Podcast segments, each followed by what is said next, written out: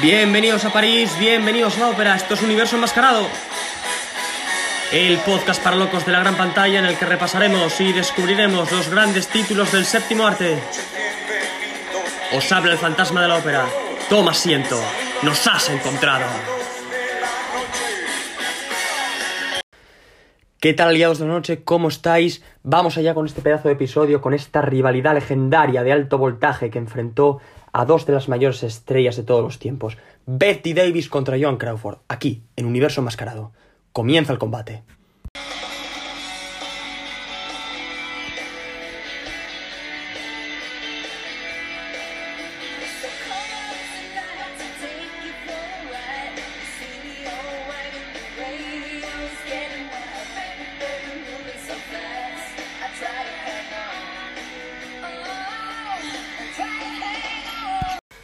Vamos allá con la presentación de las contendientes. En el rincón izquierdo desde Lowell, Massachusetts, con 11 nominaciones al Oscar y dos estatuillas en su palmarés, uno por Peligrosa en el 36, otro por Jezabel en el 38, carismática, talentosa, con elegancia sin igual y un temperamento legendario, la personalidad más abrumadora de Hollywood, Betty la Loba Davis.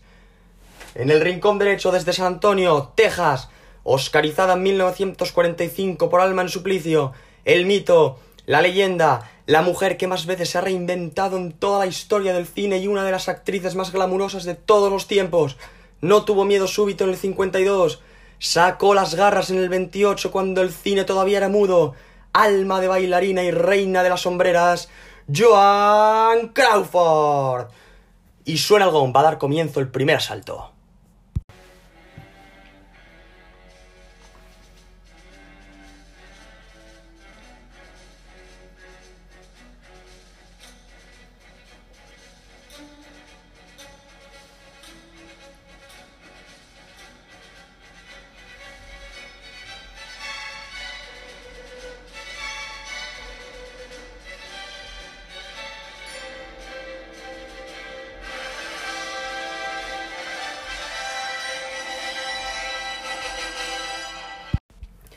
Muy bien, vamos allá, vamos a hacer un recorrido por la rivalidad legendaria entre Betty Davis y John Crawford, que aprovecho ya para decir que se dice Betty, no Bet, como muchos de nosotros tendemos o hemos tendido en alguna ocasión a decir. No lo digo yo, sino la propia John Crawford. En YouTube tenéis una entrevista muy chula que concedió a la BBC, en la que el periodista le pregunta, eh, señora Crawford, su rivalidad con Bette Davis, y de repente le frena, le dice, le mataría si le escuchase decir Beth. Se llama Betty, Betty Davis, y es una actriz fascinante. Entonces vamos a hacer un recorrido por esta rivalidad de alto voltaje. No daré alguna pincelada o noción, eh, alguna anécdota eh, relacionada con las vidas personales de ambas actrices, pero bueno, eh, esa, esa, cuestión la dejaré para episodios posteriores. Ahora vamos a centrarnos en, la, en lo que es la rivalidad en sí. También aprovecho para recomendaros la lectura del libro Ambición Ciega de Guillermo Balmori, es la fuente eh, principal que he utilizado para este episodio, eh, para que veáis que yo esto no me lo invento, ni, lo plagio, evidentemente. Eh, además es, un libro muy cortito, una lectura muy liviana, ligera, dinámica, que yo creo que es lo que necesitamos en estos tiempos de oscuridad, en esta situación dantesca que, eh, estamos, que estamos viviendo. Em, evidentemente, mm, el libro no es enteramente cierto, es decir, no todo lo que se cuenta en esas páginas sucedió de esa manera. Hay mucho rumor o hay cosas sobre las cuales no se tienen todavía pruebas o indicios suficientes para decir o asegurar esto ocurrió de esta manera o de esta otra. Pero yo toda la información que os cuento, que os relato y os transmito, la comparo, la leo y la compruebo. No vengo yo aquí a soltar eh, lo primero que, se me ocurre. Bien, eh, dicho esto, mucha gente piensa que la rivalidad surgió en el rodaje de ¿Qué fue de Baby Jane? Pero ¿qué va? ¿Qué va? Esto se gestó muchísimo antes, ya eh, en los años 30, fijaos lo que os digo. ¿Esto cómo empezó? Pues mm, eh, la prensa daba una fiesta mm, privada para los nuevos talentos, los recién llegados a Hollywood, y uno de ellos era Betty. Betty estaba allí haciendo unas declaraciones, tranquilamente. Oye, bueno, pues mm, con ilusión, eh, tengo muchas ganas de hacer películas, tal. Unos años después me llamaréis diosa y me rendiréis pleitesía, Bueno, estaba allí con la prensa, tal y cual, y de repente eh, se escuchó un, como un murmullo, un, ruido, y era porque alguien llegaba. Y rápidamente la prensa se, se, arremolinó alrededor de aquella figura que entraba por la puerta, que no era eh, nada menos que Joan Crawford. Joan Crawford llegó a esa fiesta y...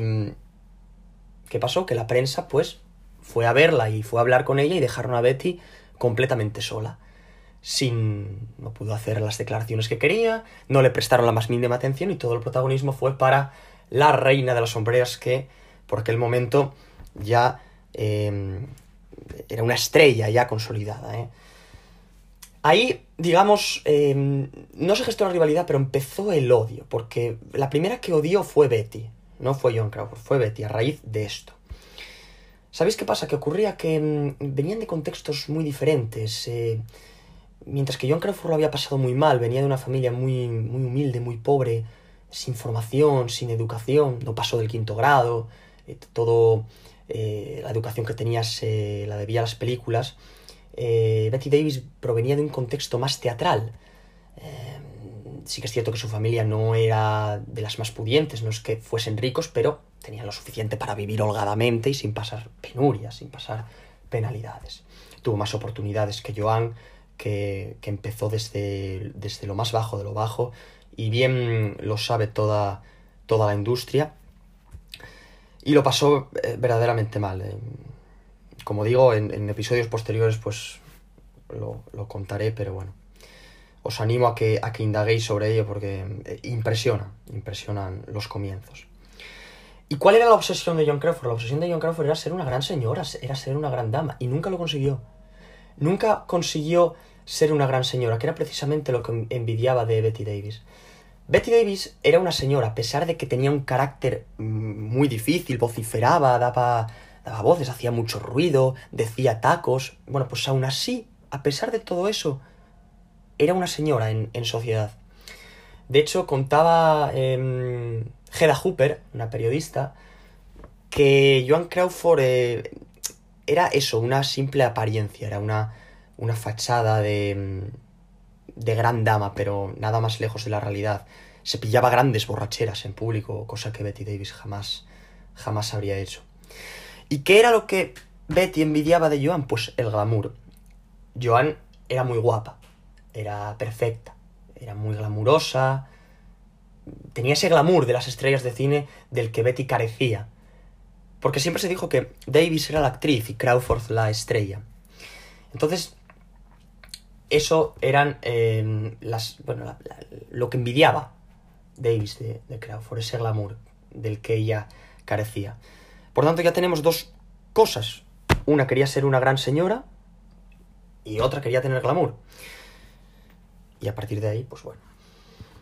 Luego vino el estreno de Ex Lady en el 33, eh, en la premiere, y que, que Betty Davis, bueno, estaba de nuevo haciendo unas declaraciones a la prensa, todo iba muy bien, eh, eh, prometía ser una, buena película, no de las que la encumbrasen tampoco, pero ya empezaba a tener algún papel de relevancia. ¿Y qué ocurrió? Que ese mismo día eh, Joan Crawford anunció el divorcio de Douglas Fairbanks Jr. Se divorciaba de del heredero del reino de Pickford y el estreno, la premier fue un fracaso y de nuevo el protagonismo fue para Joan Crawford. Y ahí ya sí que ya no, no, no era un odio, sino que empezó ya a, ser, bueno, pues, pues, pues aversión, ¿no? Dijo, eh, me está jodiendo y lo está haciendo aposta. Eh, primero lo de aquella fiesta, ahora esto. Lo ha dicho aposta, ha anunciado su divorcio porque sabía que yo estaba estrenando esta película y todo el protagonismo ha sido para ella. Y yo me he quedado otra vez aquí, pues en segundo plano. Luego vino eh, el rodaje de Peligrosa, ahí también tiene su miga, porque mm, llamaron a Francho Tone. Francho, Tone era un, bueno, el típico guaperas de, de Hollywood, era un, galán que, que, a simple vista no tenía muchas luces, pero bueno, no era tonto. No era tonto porque fue amante de, de las dos. Primero fue amante de John Crawford y luego durante el rodaje de Peligrosa fue amante de Betty. ¿Qué ocurrió? Bueno, pues que mm, como digo, cuando se inició el rodaje de Peligrosa, se lió con Davis y esto lo sabía Joan Crawford. Y lo que hacía era marcarle el carmín en, la, en, la, en alguna parte muy, muy visible, bien en la mejilla, o bien en los propios labios o en el cuello, tal, para que Betty recibiese el mensaje de, oye, que estuvo antes conmigo. Estuvo antes conmigo, estoy al tanto de que estáis liados, pero cuidado, ¿eh?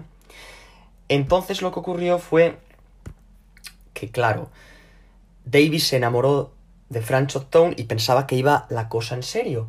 Pensaba que iba a durar. Porque, que iba para largo el romance, la relación.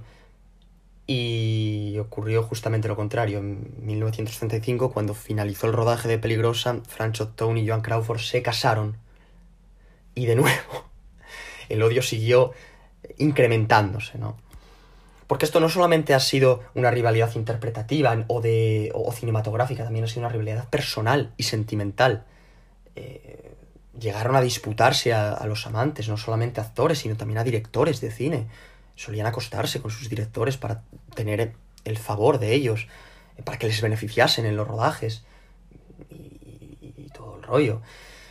Entonces, con Fraction Tone, eso fue eso fue un golpe duro para, para Davis, porque estaba muy enamorada, y, según dicen, y cuando terminó el rodaje Peligrosa se dio de bruces con la realidad, Franz Upton se casó con John Crawford y, y eso le, le, escoció prácticamente hasta el final de sus días, aunque ya había pasado mucho tiempo desde que ambas habían dejado a Franz Upton, pero siempre le, siempre le mucho. Y fue la primera infidelidad eh, de Betty Davis. Se cuenta que en este rodaje eh, Harry Joe Brown los vio a él, a ella y a Francho Tone y con toda la naturalidad del mundo Davis le dijo cierra la puerta al salir y luego fueron a rodar la película como si no hubiese pasado nada. Bien, un dato histórico es que, eh, o curioso mejor dicho, es que mucha gente piensa que coincidieron solamente en que fue de Baby James, pero no fue así, coincidieron en dos películas más. La primera fue Hollywood Canteen, en 1944. Hollywood Canteen, eh, que Davis era una de las, de las fundadoras junto a John Garfield, consistía en ofrecer un divertimento a los soldados norteamericanos que pasaban por allí.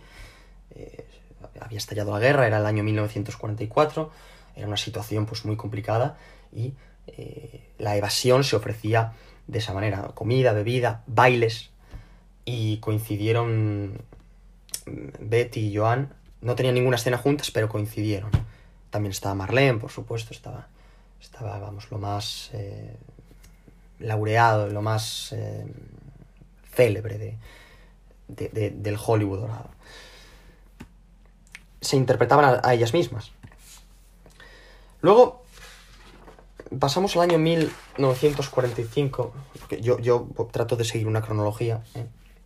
El año 1945 fue el, cuando nació el mito y Joan Crawford alcanzó la inmortalidad, entró en la leyenda por el Oscar en Alma en Suplicio, una película fantástica de Michael Curtis.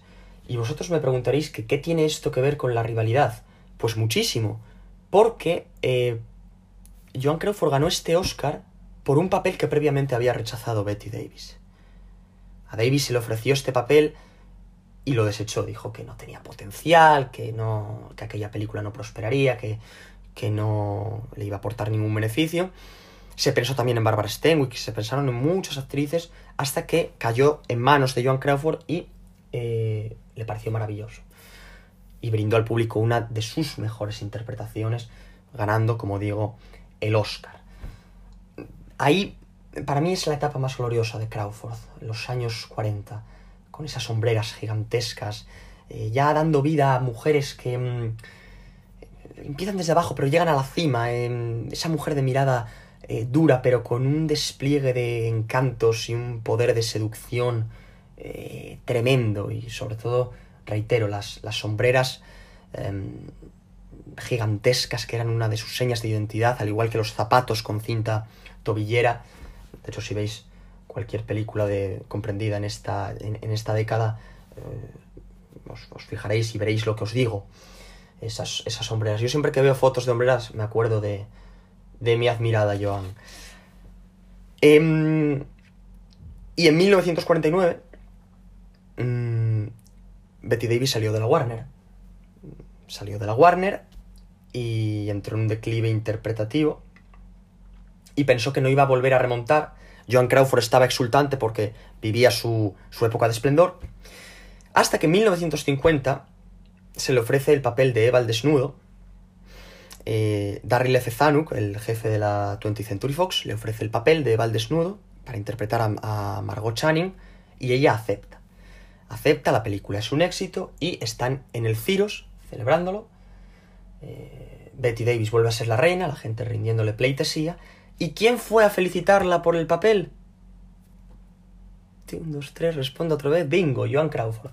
Joan Crawford fue a felicitarla por el papel. Se dice, y esto no sé si es cierto, que cuando proyectaban Eva desnudo en la televisión, Joan Crawford cancelaba todos sus compromisos y todas sus citas para quedarse en su casa viendo la película, porque le parecía maravillosa.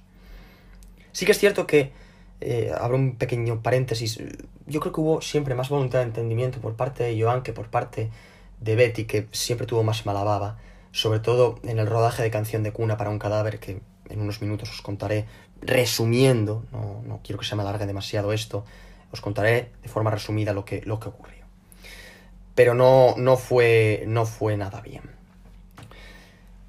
Otra, otra mm, rivalidad que mantuvieron fue por el, eh, el, romance con Vincent Sherman. Vincent Sherman trabajó en dos ocasiones con Davis y en tres con Crawford. Eh, Los condenados no lloran es de, es de Sherman. Eh, la envidiosa es de Sherman. Y primero estuvo con. Primero estuvo con Betty. Y luego con John Crawford. Y aún así su matrimonio se mantuvo vivo 53 años. Su mujer dijo, bueno, es normal, ¿no? No voy a culparte por acostarte con John Crawford o con Betty Davis. Son grandes estrellas de Hollywood y bueno. Y mantuvo un romance con las dos, pero... Y las dos le pidieron que se casasen con él. Y no aceptó.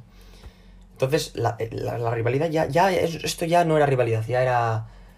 Ya empezaba el odio, el odio visceral, como digo, no solamente por los papeles protagonistas y en el plano cinematográfico o interpretativo, sino también en el plano personal, en el plano sentimental. ¿eh? Se disputaban los amantes, los, hombres, a pesar de que nunca confiaron en, en ellos, o al menos no, no del todo.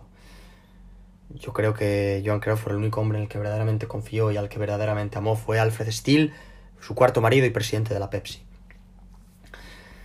Bien, esto por un lado. Luego llegó, y vamos a meternos ya en, en harina, llegó el en los años 60. Llegan los años 60 y llega el rodaje de qué fue de Baby Jane. Aquí, eh, Joan Crawford le dice a Robert Aldrich que quiere rodar una película con Betty Davis. Entonces, ¿qué hace Robert Aldrich? Manda a Walter Blake, que era su ayudante, al Hotel Plaza, a convencer a Davis para que haga la película junto a Joan Crawford. La habitación era muy lujosa y tal, pero Davis necesitaba dinero, estaba eh, pasando apuros económicos, le debía al Plaza la bonita suma de 30 mil dólares. Entonces Walter Blake llegó allí, le ofreció el papel en la película y ella dijo que le parecía una soberana tontería, que ella no iba a prestarse a eso, que no lo iba a hacer, que, que no, no, no, yo trabajar con John Crawford no, porque es una zorra, que no sé qué, que no sé cuánto. Bueno, entonces idearon un plan para convencerla. Como sabían que, necesitaban, que necesitaba dinero, pues le, dieron ahí una buena cantidad de pasta, unos 25.000 me parece. Entonces ella le echó un ojo al guion y dijo, bueno, bueno, haré la película. Haré la película. Y cuando llegó al, al, em, allí donde estaban Robert Aldrich y, Walter Blake, se encontró con John Crawford. Se encontró con John Crawford y se quiso dar media vuelta, pero le dijeron que ya no podía echarse atrás porque le habían pagado 25 mil dólares y que no, que no, si se echaba atrás la iban a demandar.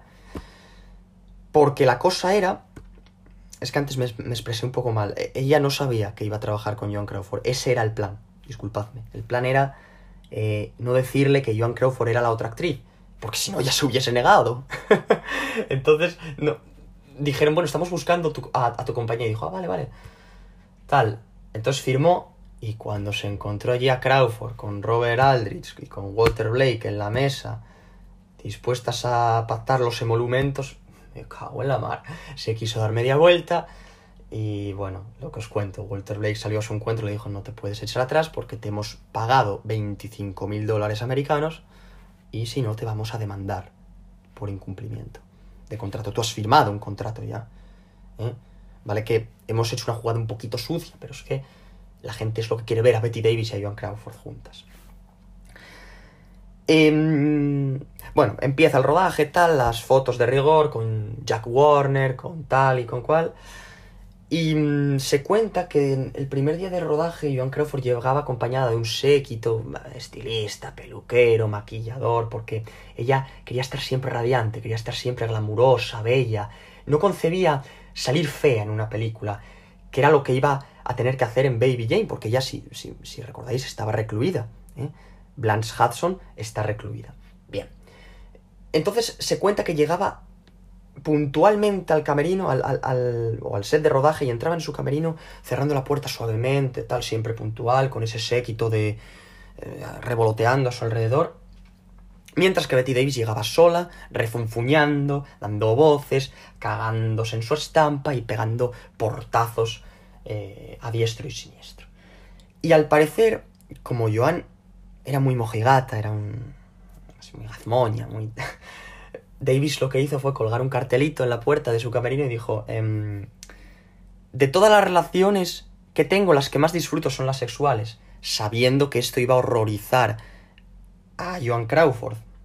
A pesar de esos rumores de que ella era una ninfómana y, y que era una, libertina, como decían eh, por aquel entonces, y que tenía una vida sexual muy activa, lo cual, bueno, caía cada uno pero era de carácter muy, muy, muy mojigato, entonces colgó ese cartel porque sabía que, la iba a horrorizar. Eh, lo que ocurrió fue que competían por todo, competían no solo por el papel más lucido, que era el de Betty Davis, la protagonista, porque además la propia Crawford en una comida con Hedda Hooper dijo, sí, sí, la señorita Davis es cabeza de cartel. Es decir, ella a pesar de que se odiaban, sentía admiración por, por Davis, siempre deseó trabajar con ella. Y como el papel más lucido era el de Betty, eh, también competían por el aspecto. Eh, según Betty, Jane Hudson era una mujer que no se lavaba la cara, que se echaba el maquillaje encima del del día anterior, vamos, que era una mujer desaseada, desaliñada, que no, no cuidaba su higiene ni su imagen, y que había que dar realismo al personaje. Y la visión de Crawford era totalmente opuesta. Decía que una actriz debía siempre eh, salir glamurosa en las películas, bella, guapa, radiante.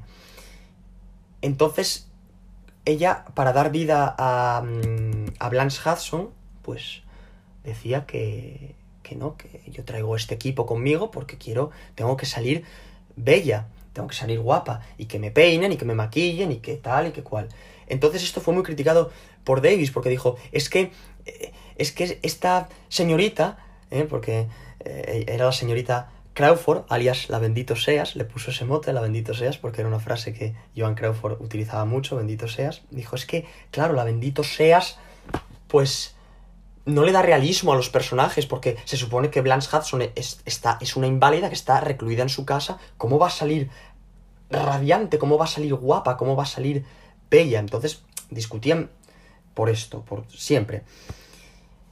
Al parecer, la peluca que escogió Betty Davis para interpretar a Jane Hudson, la peluca rubia, que todo, de sobra conocida por todos, al parecer, no sé si es cierto, pero dicen que fue usada por John Crawford en 1939 en la película Eyes of Follies, que es la probablemente la cinta que ella más odia de en toda su filmografía. fue una película muy, muy mala a juicio de la, de la propia Joan. Em, por supuesto instaló máquinas de Pepsi en el set de rodaje para que todo el equipo se refrescase a gusto. Ya estaba casada con Alfred Steele. Y un día Davis descubrió que Crawford sustituía su eh, Pepsi por vodka, es decir, en su botellín de Pepsi eh, echaba vodka. Y dijo, dijo, se lo dijo al director, cito textualmente, tengo la frase aquí, cito textualmente, esa puta se pasa a chispada la mayor parte del tiempo. No puede actuar. Está borracha. ¿Ves? Entonces, claro, esto... Es como, como Era tal el, odio, la rivalidad y la, ambición que tenían que aprovechaban cualquier tipo de, se metían completamente, siempre pullas, ¿no? Siempre se estaban, eh, disculpadme la expresión, siempre se estaban puteando mutuamente.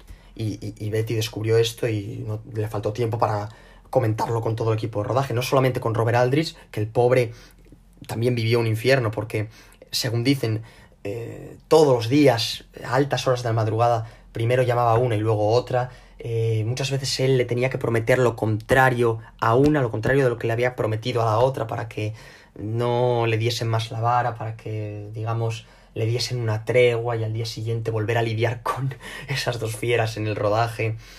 Em, bueno, un auténtico infierno que también se filtró a la prensa en, dosis muy, a mi modo de ver, bastante mm, precisas y, muy bien gestionado porque necesitaban alimentar la rivalidad, eh, echar más leña al fuego. Entonces, no se sabe si es aquella charla que mantuvieron Betty y Joan, en la que aparentemente se llevaban bien, porque ellas mantuvieron una charla en presencia de periodistas en la que aparentemente se llevaban bien y se elogiaban mutuamente y tal.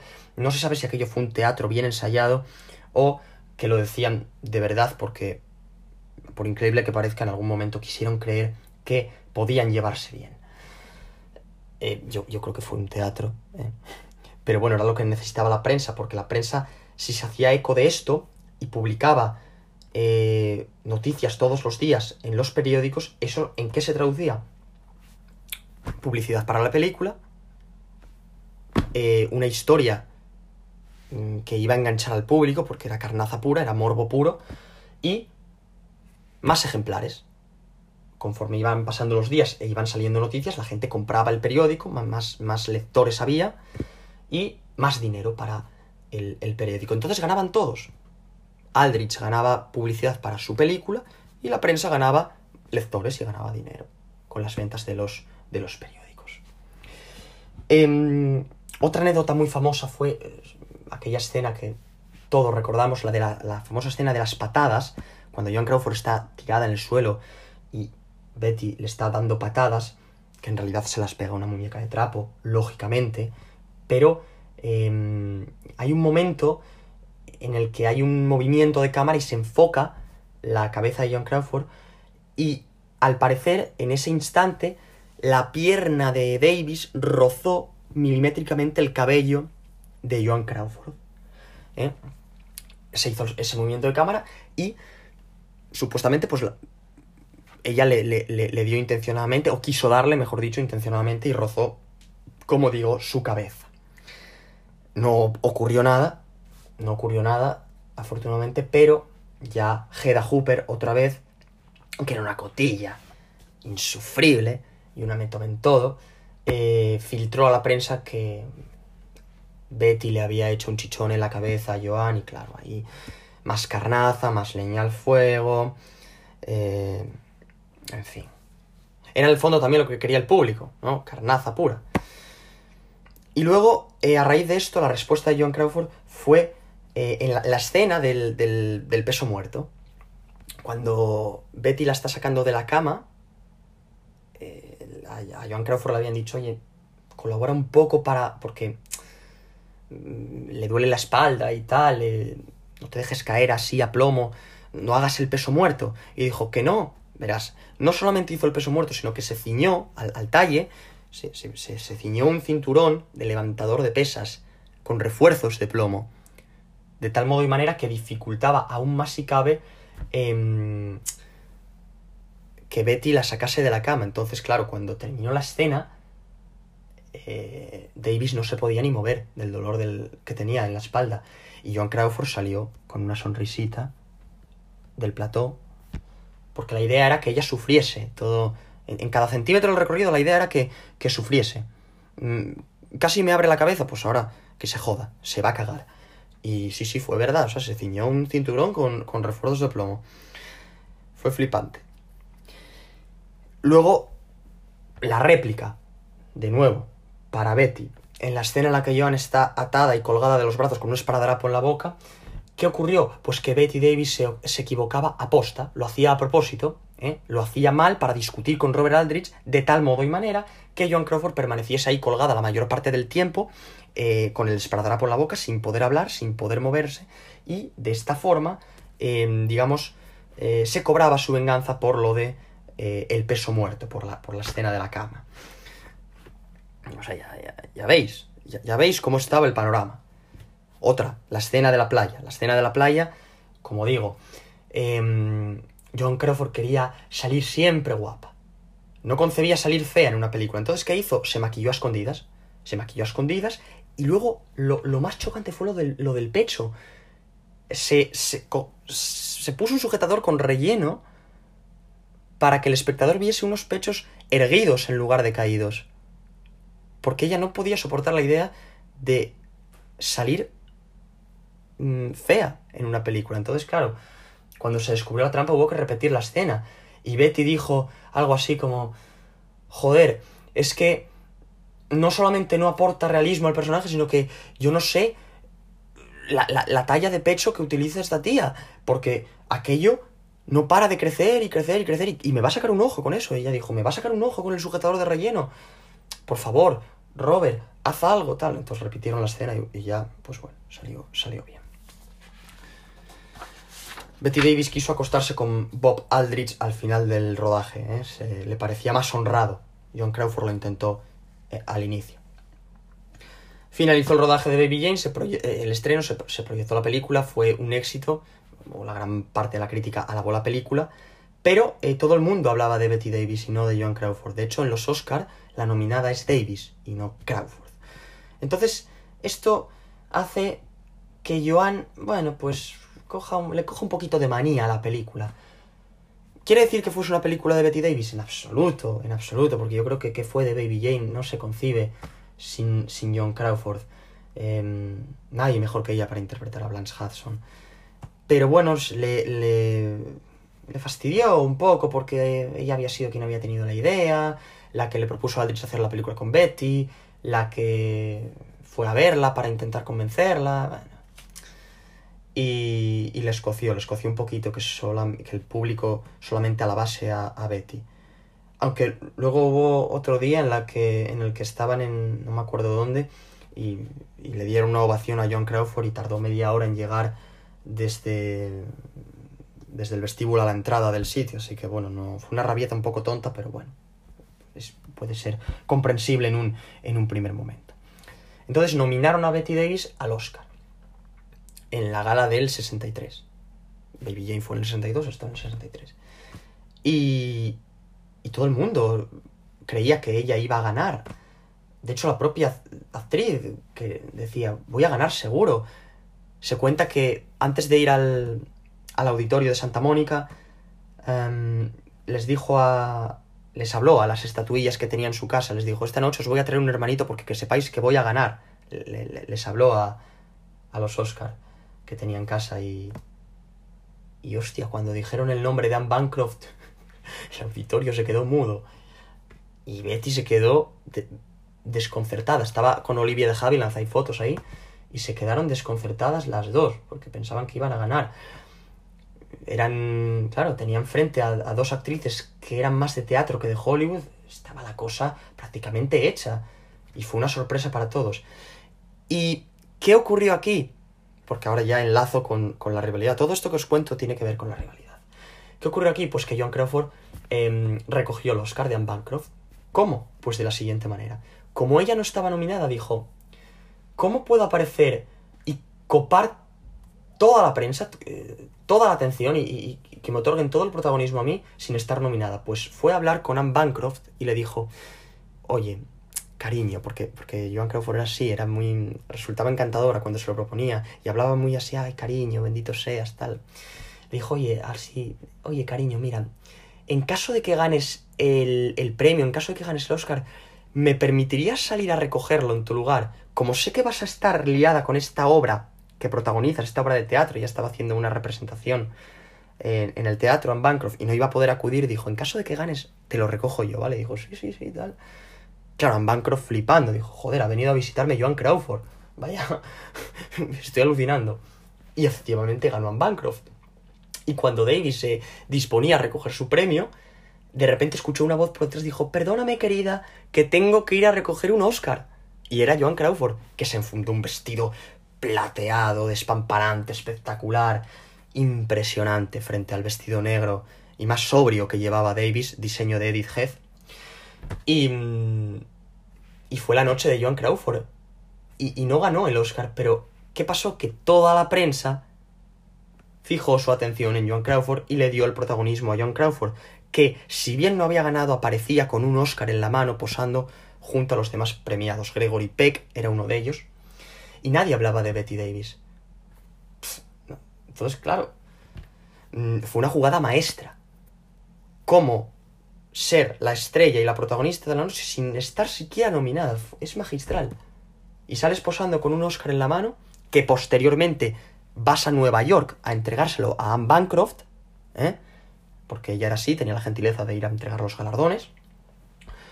Y, y, y- vamos, lo que os digo, nadie hablaba de, de Davis ya. ¿Quién se acordaba de Betty Davis?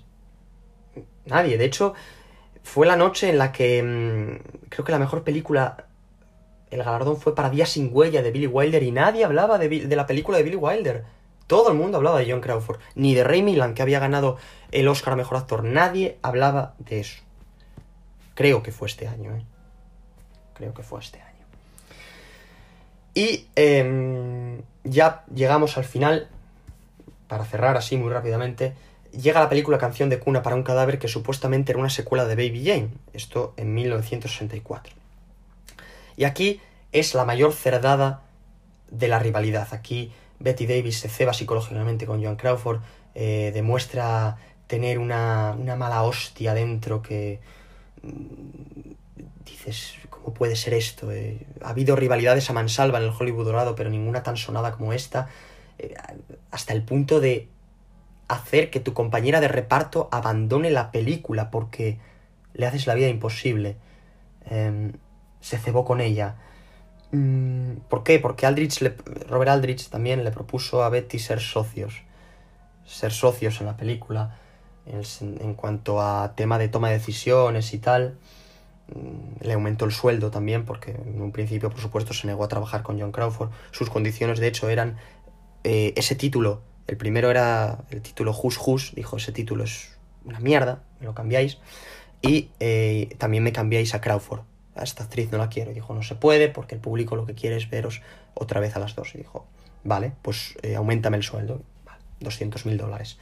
200 mil dólares y además vas a ser mi socia en esta película. Claro, se lo tomó al pie de la letra. Dijo, voy a ser socio de Robert Aldrich.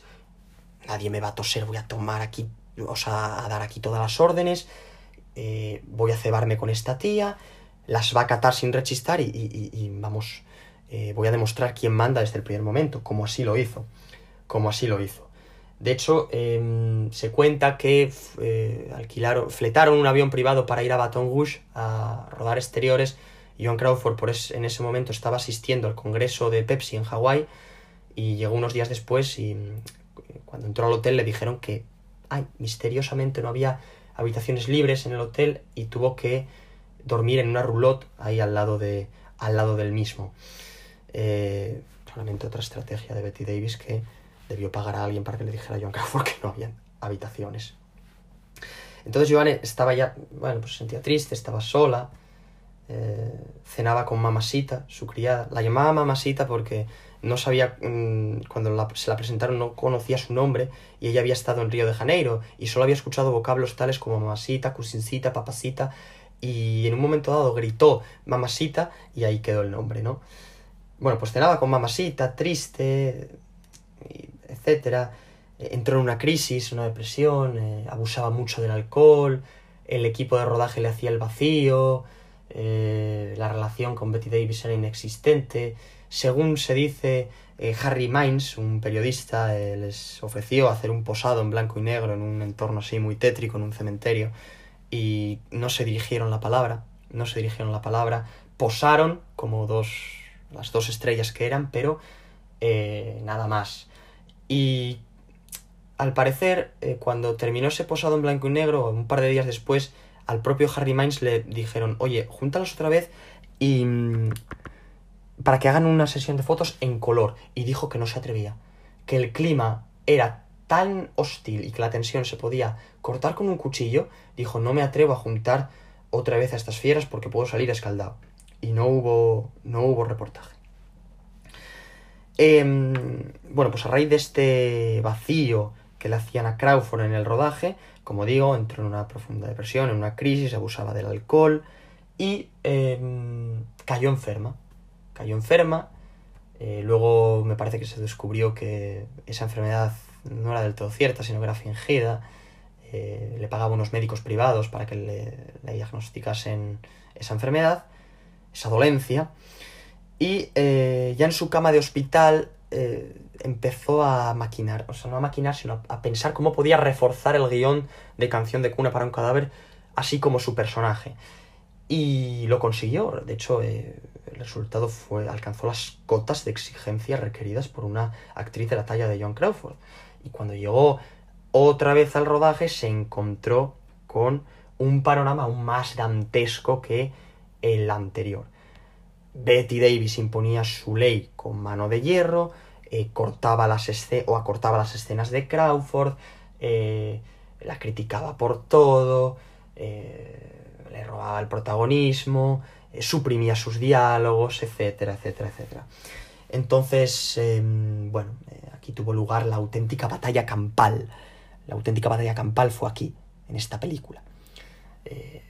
No en Baby Jane, en Baby Jane hubo de todo, pero esto fue ya la gota que colmó el vaso. Fue una batalla campal, como digo, total y absoluta, en la que Betty Davis desplegó una inquina eh, deleznable. Deleznable porque, como digo, me parece la mayor cerdada de la, de la rivalidad. Porque reitero, hubo rivalidades a mansalva en el Hollywood dorado, pero había un cierto respeto entre, entre los intérpretes en cuestión. Pero llegar al punto de que tu compañera de reparto abandone la película porque no te aguanta, porque le haces la vida imposible, pues hombre, no, no sé. Y Joan Crawford declararía posteriormente que mm, todavía no, no concibo la inquina o la maldad que desplegó la señorita Davis en, aquel, en aquella película. Y finalmente, la sustituta, eh, tras eh, bueno, pues pensar en muchos nombres, sonaba Barbara Stenwick, Loretta Young, Vivian Leigh, que Vivian Leigh se negó porque dijo que puedo soportar ver la cara de John Crawford por la mañana, pero no la de Betty Davis. Y también le echó la cruz, Davis, otra de tantas. Eh, finalmente, el papel fue para Olivia de Havilland. Y Davis fue al aeropuerto a recibirla con un, vamos, exultante, con pancartas, un recibimiento eh, espectacular, como si desembarcase la, la, reina de Inglaterra.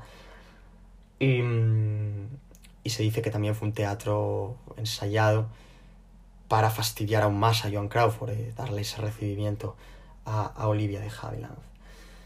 Y mm, y poco más, yo la conclusión que extraigo de esto es una rivalidad tan legendaria y fascinante como visceral y salvaje. Em, yo creo que aquí la que tuvo más mala baba fue Betty Davis. Por supuesto, Joan Crawford no era una santa, no era una hermanita de la caridad, tenía una, una cabecita y una mente bastante maliciosa y maquiavélica, pero eh, yo creo que eh, la peor parte se la lleva Crawford, sobre todo por lo acontecido aquí en este rodaje, en el 64, en Canción de Cuna para un cadáver. Hubiese sido un papel estupendo para ella, hubiese quedado muy bien, el vestuario era impresionante, hubiese hecho diabluras con, ese, con ese papel, pero no, no pudo ser. porque Betty Davis se encargó personalmente de echarla, de echarla de la, del rodaje. Una pena, una pena. Em, pudimos haber visto a Joan otra vez eh, en un duelo actoral impresionante con Davis, pero bueno, no, no sucedió así. Son cosas del destino que a veces nos niega estos, estos placeres, estos hitos históricos y estos momentos tan eh, legendarios que, de los que está plagado el Hollywood dorado. Y una pena, una pena, como digo. Y bueno, John Crawford murió unos, unos años después eh, de hacer su última aparición en público. Un final un tanto triste, tanto triste para una leyenda de Hollywood y una actriz que alcanzó la inmortalidad y que supo sobrevivir en una industria que siempre le dio la espalda. No solamente ella, Betty Davis también, por supuesto. Son dos ejemplos no solamente de talento y de, y de clase y, y de leyenda, sino eh, son ejemplos de supervivencia también. Eh, sobrevivieron en, en, una industria que siempre, o en muchos momentos, mejor dicho, les dio la espalda. Sobre todo porque era un mundo de, de hombres en el que costaba eh, mucho hacerse un hueco y abrirse paso y ellas lo hicieron de forma magistral, con uñas y dientes, muy aguerridas y, sacando los codos cuando había que sacarlos. Y, eso, es, eso es también digno de aplauso y de, y de admiración. Pero, bueno, ahí está. La, ya lo dice el propio Balmori en su libro, Ambición ciega. En fin, esto ha sido todo. Esto es la historia de una rivalidad legendaria, una de las rivalidades eh, más sonadas de todos los tiempos, alto voltaje, un choque de trenes. Eh, espero que los que estéis al otro lado del micrófono eh, disfrutéis, os deleitéis y si no lo habéis hecho ya, haced un recorrido por la filmografía de ambas actrices porque no ha habido otras como ellas. No creo que vuelva a haber una Betty Davis ni, ni otra Joan Crawford nunca. No va más. Un abrazo cinematográfico. Merci a tous.